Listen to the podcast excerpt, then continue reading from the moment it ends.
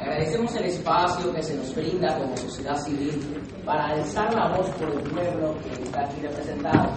Invitamos a los estados a que el diálogo sobre el desarrollo sostenible se enfoque en alcanzar las necesidades básicas de nuestros pueblos americanos, tales como acceso a agua potable, alimentación, vivienda, acceso a servicios de salud, educación y empleo ya que estos son los principales problemas que nuestras sociedades enfrentan.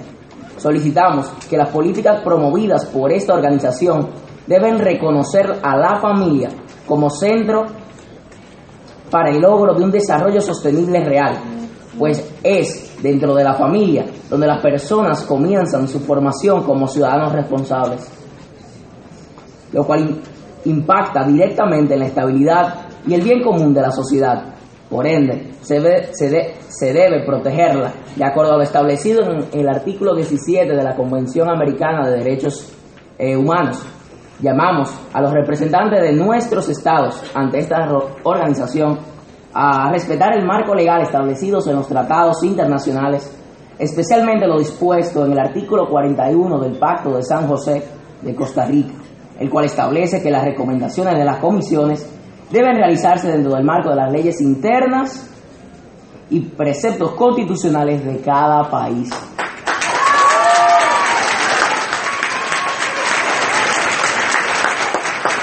En tal tenor, en tal tenor, cabe resaltar que los tratados internacionales sobre derechos humanos, en especial el Pacto de San José, tienen unidad de criterios respecto a los conceptos y derechos en lo referente a la protección de la familia como célula fundamental de la sociedad. Afirmamos que proteger al no nacido es la mejor forma de asegurar un desarrollo sostenible para las sociedades, puesto que esto asegura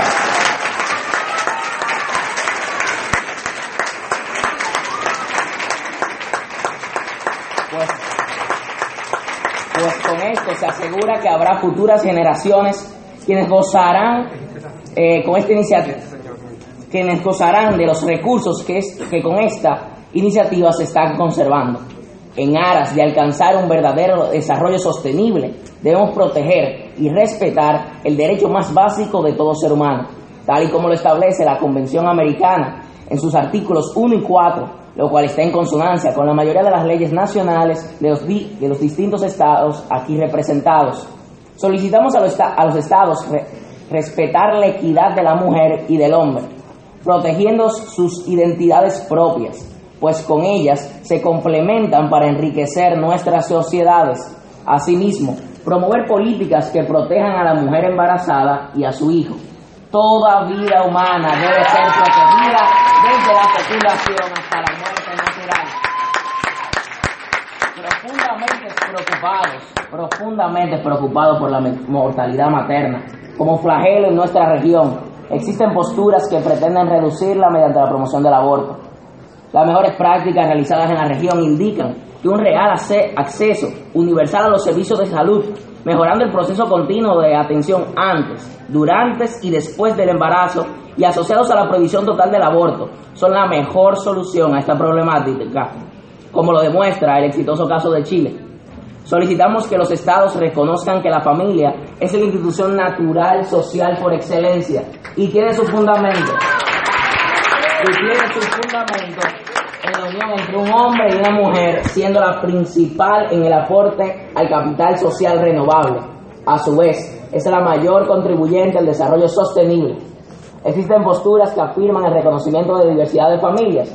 El dato biológico de la naturaleza humana indica que la preservación del género humano depende exclusivamente de la unión entre un hombre y una mujer. hacemos un llamado, llamamos a los estados,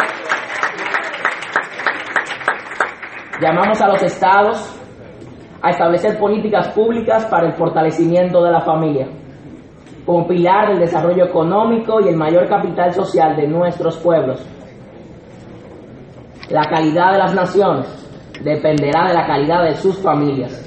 Llamamos a los estados a respetar y proteger el derecho de los padres a educar a sus hijos.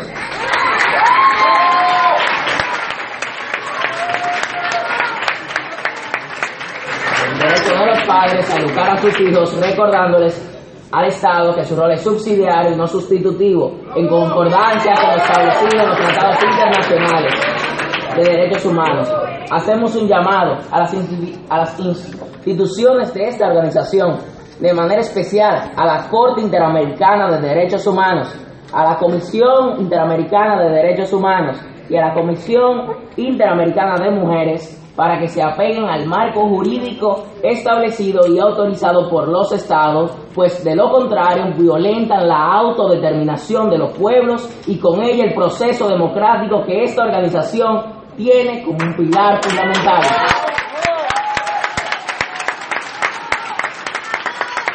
La Organización de Estados Americanos no tiene facultades para redefinir la familia, vulnerando la soberanía y las constituciones de los estados. Por último, hacemos notar que la desintegración familiar trae consecuencias negativas en los países. La familia integrada y estable es la que reporta menores índices de violencia intrafamiliar, de abuso sexual intradoméstico, de deserción escolar y de pobreza. Por ende, la mejor estrategia de desarrollo para los estados es promover políticas de protección a la familia. Muchísimas gracias.